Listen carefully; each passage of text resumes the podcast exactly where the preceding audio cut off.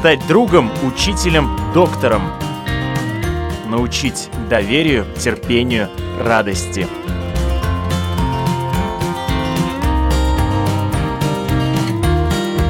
Школа для родителей на Латвийском радио 4. Здравствуйте, с вами Марина Талапина, звукооператор Кристина Делла. Это программа «Школа для родителей». Нас можно слушать на радио, также в приложении Латвийского радио и в подкастах практически на всех платформах, включая Spotify, Google, Apple и, конечно, на нашем сайте lr4.lv. Ну и огромное вам спасибо, уважаемые слушатели, что вы это делаете. Я рада представить сегодня у нас в студии Светлана Лука, психолог и консультант, специалист в сфере детско-родительских отношений и мама троих детей. И сегодня мы хотим больше узнать о нейропсихологии. Что это за наука, как она может помочь родителям и взрослым людям, которые занимаются детьми в их работе, развитии детей.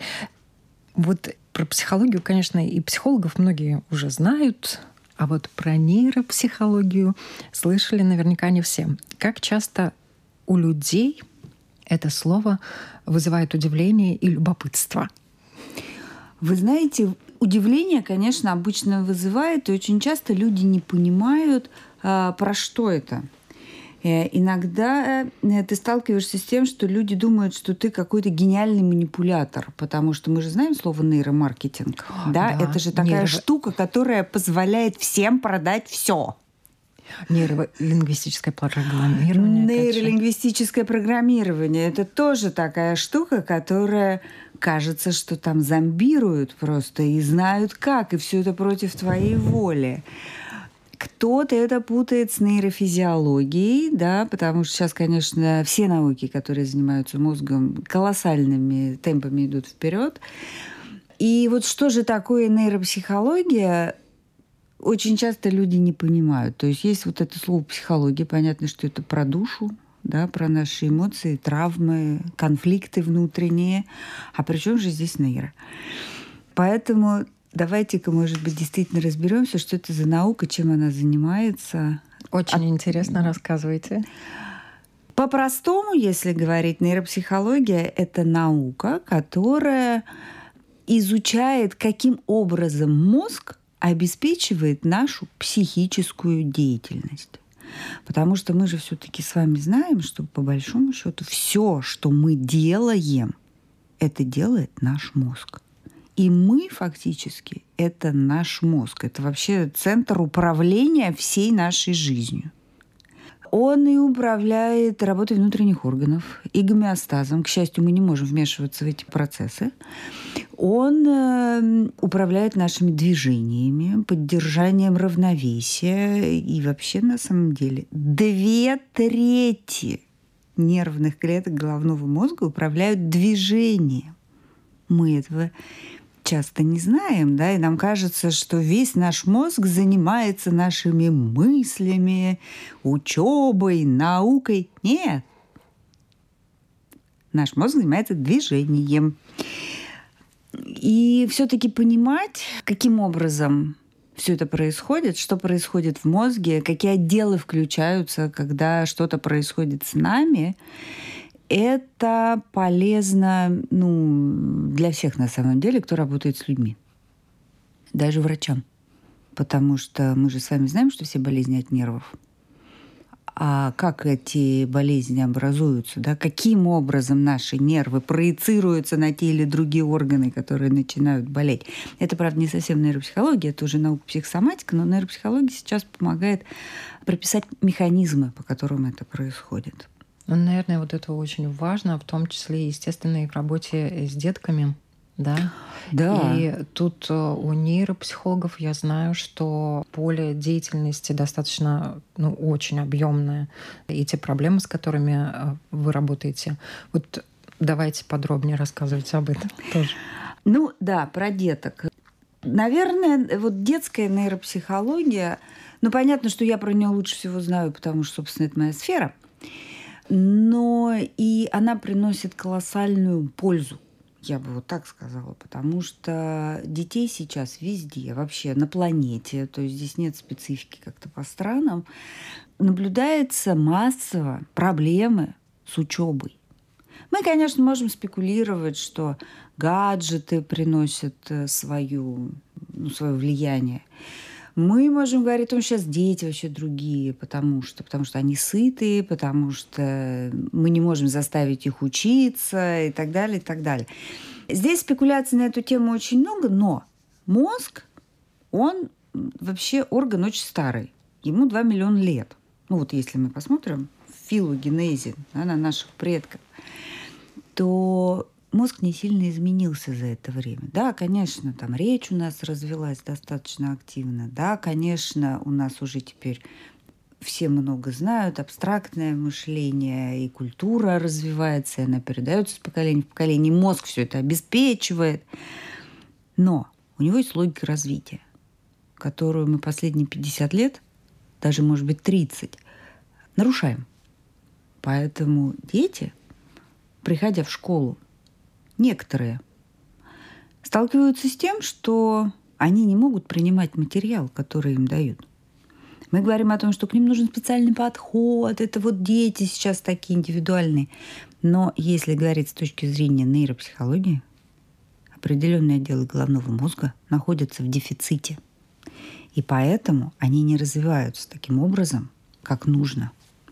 И мы, к сожалению, это обнаруживаем в 7 лет – это достаточно поздно для того, чтобы выстроить этот мозг так, как положено. Да? Потому что развитие начинается, по большому счету, еще в утробе у мамы. Да? И очень активное развитие головного мозга идет в первые три года жизни, когда вообще мы ничего не можем сказать, глядя на ребенка. Ну, какие-то сильные патологии, конечно, мы видим. Но как развивается его мозг, мы понять не можем. И первый раз мы начинаем бить тревогу, если ребенок к трем годам не говорит. Потому что мы знаем, что ребенок все-таки должен заговорить где-то в промежутке там между полутора и тремя с половиной годами. Да? И если в три он не говорит, мы говорим, о, наверное, что-то не так. Но это уже, если честно, набат, если ребенок не говорит. Это значит, что все эти три года развитие шло э, не по правильному пути. И в три года мы еще можем собрать этого ребенка. А когда он в семь лет приходит в школу, и вдруг выясняется, что он на уроках не может удерживать внимание, учитель жалуется, что он встает по классу, ходит, да, вот эти гиперактивные дети, которых сейчас в каждом классе. Но на самом деле, я вот такое отступление хочу сделать. Когда мы были маленькие, вот еще в то-то советское время, у нас тоже же были эти гиперактивные дети, помните? Но они по классу не ходили. Ну, как им было тяжело сидеть, там они ногами топали, руками стучали, они же ерзали на стуле постоянно, раскачивались. Ну, что, вот у вас не было такого в классе? Были ребята. Были. И у нас были такие. А вот эти вот дети, у которых почерк-то был вот ужасный, нечитаемый, да, вот мы все время эти буковки-то выводили, выводили, а были дети, которые, как бы ты ни выводил, но все равно курица лапы. Ему уже 14, а он все еще курица лапы. Ну что, не было у вас таких детей? Были, конечно. Конечно, были. Эти дети были всегда, по большому счету. Но сейчас, во-первых, мы их научились э, ну, вычленять из общей массы. А во-вторых, конечно, современное воспитание, связанное с тем, что ребенку в полгода уже дают в руки планшет, да, и он вместо того, чтобы бегать, прыгать, ползать, э, там, с мамой обниматься и с котиком, да, пялится в этот планшет, простите. И идет запрос, естественно, к развитию не тех отделов головного мозга, потому что мы вообще как существа, да, с чего я начала, что две трети клеток головного мозга обеспечивают наше движение. Движение в основе всего. Оно в основе интеллекта. Даже у взрослого человека уже давно показано, что если вы двигаетесь, то вы умнее – ну, простите за такую очень простую формулу, да, но на самом деле уже нашли такие вещества, которые называются миокины, которые выделяются в нервную систему во время движения и стимулируют интеллектуальную деятельность. Все мы уже можем объяснить. Так вот, у ребеночка-то все начинается с движения. Да, с того, что до трех лет ему нужно как можно больше двигаться. Он обязательно должен проползать, свои какие-то несколько месяцев, встав на ноги, пойдя, он должен иметь возможность ходить, не сидеть в детском стуле с развивающей игрушкой все время. Это очень удобно маме, боже что мой, он не упадет, не убьется, не поцарапается, и сидит, и проблем нет. Только он не развивается в этот момент. Точнее, он развивается, но не туда. И вот это то, что мы потом в 7 лет в школе Пожинаем. Пожинаем, мы с этим сталкиваемся и говорим, а что же нам теперь делать? У вас есть ответ на этот вопрос? Да, у меня есть ответ на этот вопрос, потому что детская нейропсихология разработала методы, когда мы этих детишек погружаем обратно вот в этот вот возраст до года и начинаем обратно с ними ползать, Вначале по-пластунски, переворачиваться, потом ползать на четвереньках, так как это делают дети.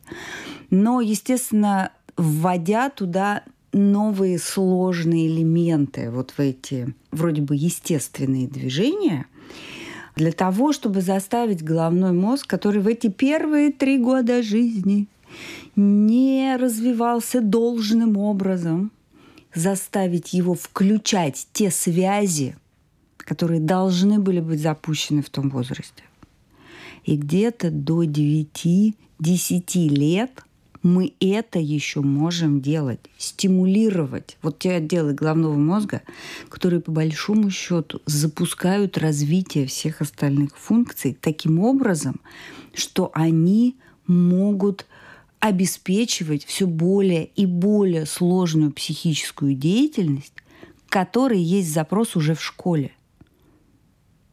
Я а, понимаю, что у вас работа, наверное, последние годы все больше и больше и больше, потому что ну, то, что касается школы и развития детей, учителя сейчас э, многие, конечно же, не все, не будем обобщать, но жалуются на то, что действительно дети неусидчивые, у них не работает долговременная память, они не удерживают ничего в голове, с ними очень сложно договориться, по 10 раз надо отдавать задания, чтобы они включились и так далее и тому подобное.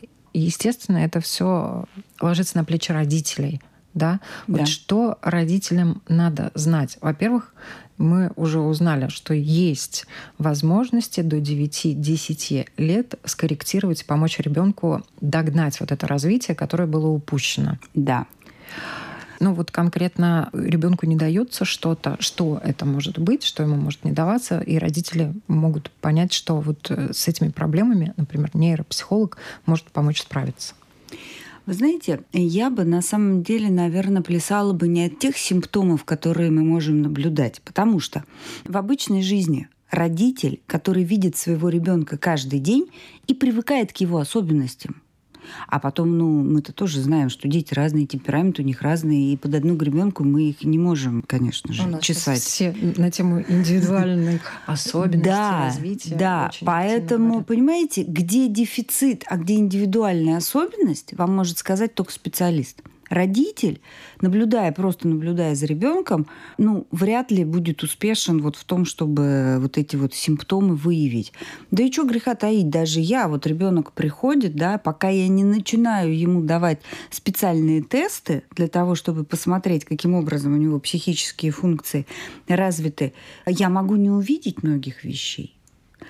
И знаете почему? Давайте-ка сразу же скажу, если мы сегодня про нейропсихологию, про мозг детский мозг очень гибкий. И по большому счету из него можно лепить все, что хочешь. И вот это, наверное, основное, что важно понимать родителям. Та среда, которую они создают ребенку, она и формирует мозг. И, собственно, вот к этим 7-9 годам мы приходим с результатом той среды, обучающей, вообще которая вокруг ребенка создавалась, и эмоциональная, да, и образовательная, Вот с этим мы дело-то имеем в школе. Просто в школе вдруг выясняется, что он чего-то не может. Это же очень часто выясняется именно в школе. До этого казалось, что ну что, все прекрасно. Ну, подумаешь, каракули рисуют. Ну, не всем же художниками быть. Да, не всем. Ну, подумаешь, половину букв не выговаривает. Ну, подумаешь, с третьего раза слышит. Ну, он же такой вот там в своих мыслях витает, творческий. Да? А школа говорит, что не, вы что, мы не можем такое учить. Поэтому родителям нужно понимать, каким образом идет развитие головного мозга и что ребенку важно на каждом этапе развития. У нас сейчас очень модным стало раннее обучение. То есть мы прямо вот с младенчества, пока ребенок сюда даже не начал поворачиваться, начинаем ему показывать какие-то картинки, таблицы с цифрами, с буквами, и вот эти вот теории, что сейчас мы научим ребенка читать сразу же целым словом, еще не разбирая букв, если мы это будем ему показывать и говорить параллельно. Это слово, слушайте, но надрессировать можно ребенка на что угодно, потому что, опять же, мозг очень гибкий, и что мы будем с ним вытворять? На это мы и надрессируем. Но это то, что не даст базы потом для того, чтобы ребенок учился. Он должен сформироваться. Сформироваться и психика должна. Но психика это вторично. Да? Вначале должен сформироваться мозг. Что такое формирование мозга? Это физическое прорастание связей между нервными клетками. Это органический процесс. И поэтому какие нервные клетки мы будем заставлять работать, да? те связи будут прорастать, а остальные нервные клетки отомрут. Я считаю, что нашим родителям нужна памятка от нейропсихологов. Да. На самом деле, если крупными мазками, все достаточно просто. До трех ребенок должен двигаться. Мы развиваем тело и моторику. После трех будет развиваться более сложные психические функции. Но до трех это тело и моторика. Поэтому телевизор и гаджеты к нулю стремятся. Я понимаю, что иногда очень удобно. Вот когда ты в кафе с подружками, дать ребенку планшет, чтобы он помолчал и никого не отвлекал, это очень классно. Но это не должно быть ежедневной практикой. Да, потому что планшет дает нагрузку не на двигательные центры. Мы же с вами понимаем, он грузит глаза. Сенсор. Да. Ну и, собственно, все. Ребенок смотрит в планшет не потому, что он что-то там понимает, а потому что там что-то цветное бегает и это очень сильный раздражитель, на который он отвлекается. Но в этот момент мы должны понимать, что развитие останавливается и не происходит.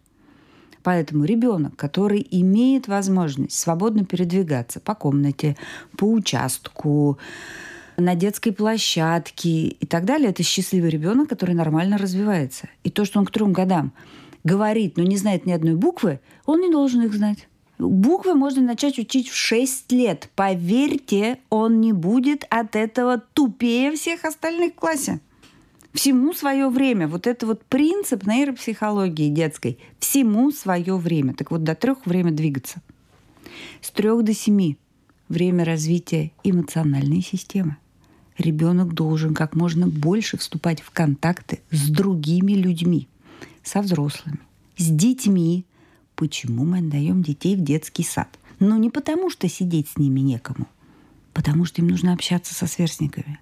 И если вы принимаете решение, что он не ходит в детский сад, значит, он должен ходить в какие-то центры, где есть другие дети, гулять на детской площадке, где есть другие дети. Им просто необходимо общаться с другими детьми. Им нужно общаться как можно с большим количеством родственников. Бабушки, дедушки со всех сторон, друзья, няни, тети и так далее. Они должны как можно больше видеть разных вариантов взаимоотношений между людьми. Потому что именно здесь и развивается эмоциональная система. Они должны научиться горевать и плакать, если что-то происходит не так, если теряется что-то, ломается, больно, упал, обидно и так далее. Надо научиться с этим обращаться. Мы что говорим мальчикам в 4 года? Не плачут, ты же мужчина. Господи, боже ж ты мой, какой же он мужчина? Он же еще ребенок, у него же еще формируется это. А потом, что мы с мужчинами имеем во взрослом возрасте? Они не только плакать не умеют, они вообще не знают, как своими эмоциями взаимодействовать. И с нашими женскими эмоциями, соответственно, тоже не знают, что делать. Вот она наша взрослая реальность-то. Я хочу, чтобы вы буквально немного рассказали также о силе нейропсихологии, потому что я знаю, что она помогает не только в развитии маленьким детям, но и э, совершенно ну, очень эффективно взаимодействует и помогает э, людям после инсультов и так далее, да, то есть, ну, вот эти замечательные вещи, которые Лурия, Лурия, э, да, Лурия описаны, да, просто для того, чтобы понять, э, наверное, нашим слушателям хочется донести, что это очень серьезное направление психологии, которое базируется, основывается именно на работе э, нашей нервной системы, нашего мозга. И ну, действительно какие-то вещи, даже если они со временем у взрослого человека по каким-то причинам утеряны в силу заболевания, в силу травмы какой-то и так далее, некоторые из них можно до какого-то уровня восстановить.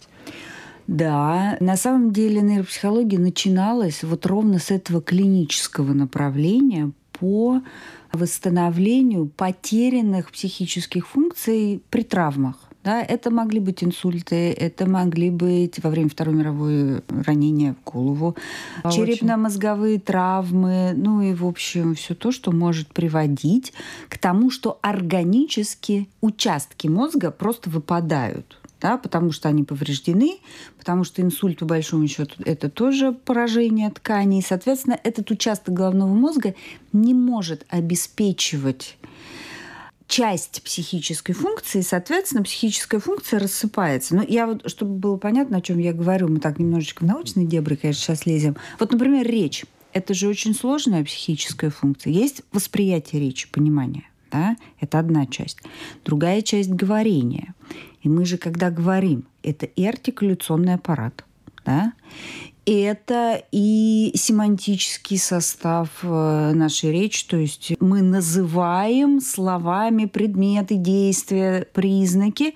Это отдельная как бы часть э, речи, как большой психической функции. Мы планируем как мы скажем предложение, с чего мы начнем, да, что будет потом и чем мы закончим, каким образом мы будем свою мысль передавать. Это, это еще один кусочек этой психической функции. Так вот, э, все эти кусочки обеспечиваются разными отделами головного мозга. Вообще головной мозг целиком всегда участвует в обеспечении любой психической функции. Нет такого, что речь вот в этом маленьком участке, движение вот в том маленьком участке, вот здесь любовь к маме, а вот здесь там место для философии. Нет, весь мозг целиком участвуют в обеспечении любой психической функции. Так вот, когда мы точно знаем, а, какой, какая часть этой психической функции сейчас у нас выпала, мы ищем способы, как а, восстановить эту психическую функцию, но без этого участка головного мозга. Да? То есть мы идем в обход, мы ищем способы, как научить человека по-другому – Выстраиваем новую Новые цепочку. нейронные сети выстраиваем, да. да. И благодаря этому через какое-то время люди опять начинают там, например, двигаться или говорить, в зависимости от того, что у них выпало, скажем так. Но, конечно, проще восстанавливать высшие психические функции, которые ну, сугубо человеческие. Да, и произвольное движение, вот та же речь. Несколько сложнее, конечно, дело обстоит с нашими эмоциями, потому что они находятся ниже в головном мозге, где-то там внутри вот эти отделы, которые обеспечивают эмоции. Несознательно мы на них влияем значительно хуже. И здесь возникают проблемы. Но да, нейропсихология начиналась с этого, и вот эта восстановительная нейропсихология, она существует до сих пор. И обязательно вот эта нейропсихологическая реабилитация после любых нейрохирургических вмешательств происходит. Ну, то есть это реальность, в которой мы давно живем. Да, и нейропсихологи также в свое время очень активно сотрудничали с нейрохирургами. Конечно. Да, особенно то, что касается именно операций на мозге возвращаясь к детям, а, да, если, как говорится, у ребенка немножко другая траектория развития, тут нейропсихологи тоже могут помочь, если родители понимают, что что-то развивается не так, они могут обратиться, вы диагностируете и, соответственно, помогаете выстроить эти же нейронные связи, построить цепочки, чтобы ребенок овладел какими-то навыками, функциями и так далее, чтобы его мозг э, работал. Возможно, он даже выдаст что-то интересное, новое, да. Тут, да. тут мозг конечно, он изучен уже, но все равно не настолько очень много загадок еще остается. Очень много загадок остается. И на самом деле, знаете, очень часто жалобы одни и те же. А начинаешь смотреть ребенка и понимаешь, что причины того, что мы наблюдаем, они разные. Поэтому, конечно, вот вначале мы все-таки смотрим, что с ребенком происходит, какие функции у него в дефиците. Когда я говорю, какие функции в дефиците, для меня, как для нейропсихолога, сразу же звучит, какие отделы головного мозга не дорабатывают. Да? И когда мы вот это понимаем, мы можем просчитать, скажем так, стратегию поддержки, в зависимости от возраста в том числе, потому что где-то к 9-10 годам наши возможности резко сократятся, и поэтому мы должны понимать, с чего мы должны начать сегодня для того, чтобы вот к этим 9-10 годам получить ребенка, который может идти по общей программе, ну, в общем, абсолютно быть адекватным, нормальным и планировать свое будущее. А как вы выбрали это направление? Я его выбрала еще в университете. На самом деле в детскую нейропсихологию я попала совершенно случайно, но психология вообще наука, где, знаете, очень много относительного. Да? Ну вот мы берем теорию какую-то, того же Фрейда. Ну, она не относительная, безусловно, он ее строил на симптомах своих э, пациентов, он все-таки был психиатр. Но все время хочется, знаете, доказательного. А вот мозг — это тот субстрат, который мы можем померить, посмотреть, как это работает. А сегодня, когда появилась функциональная МРТ, когда мы реально можем увидеть, как работает живой мозг, и очень многие теории, которые, в общем-то, строились ну, с определенным допуском, сейчас получают свое подтверждение. Кстати, тот же Фрейд тоже – и поэтому все эти хихишки и хахашки про бессознательное, вот сейчас все получает свои подтверждения на функциональном МРТ. Он же гений был все-таки. Так вот, это было лирическое отступление мне очень хотелось ну, вот какой-то доказательной базы. И когда я поняла, что есть направление в психологии, которое как раз занимается вот этим вот субстратом, который можно пощупать, но при этом имеет дело с человеческими проявлениями, я поняла, что мне сюда – ну да. Нейропсихология добавляет психологии реализма. Да. Я не могу не спросить вас о вашей книге. Можно?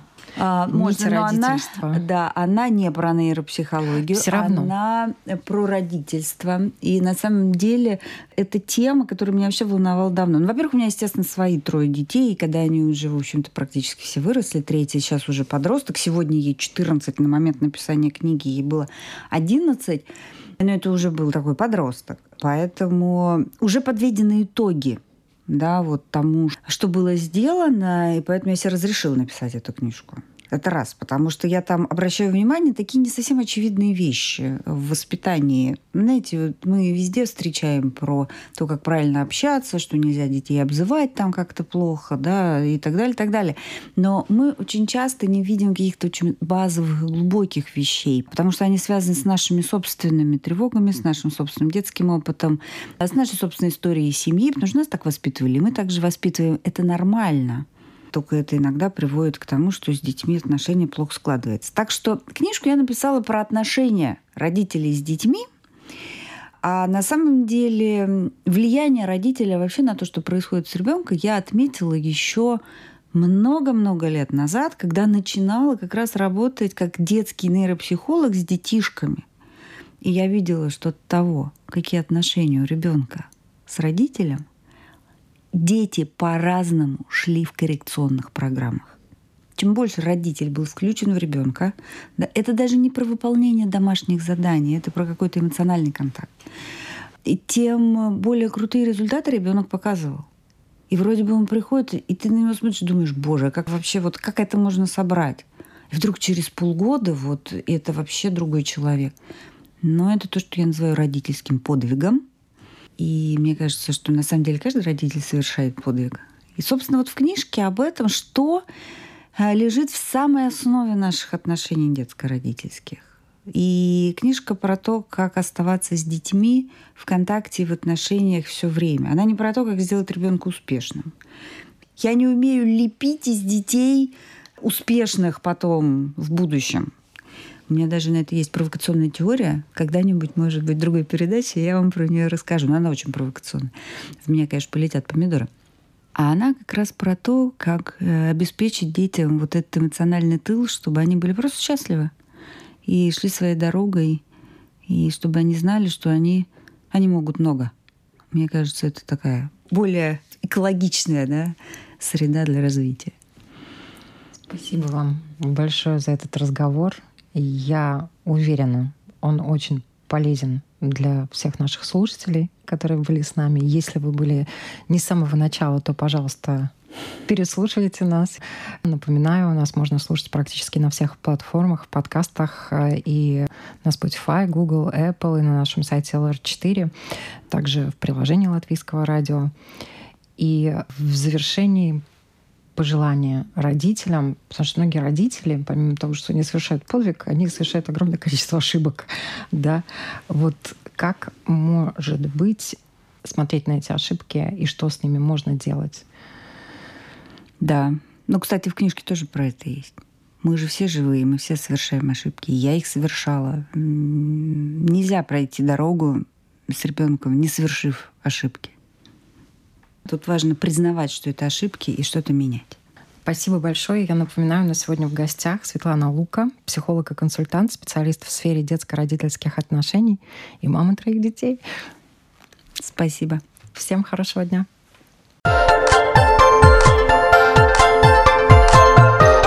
Школа для родителей.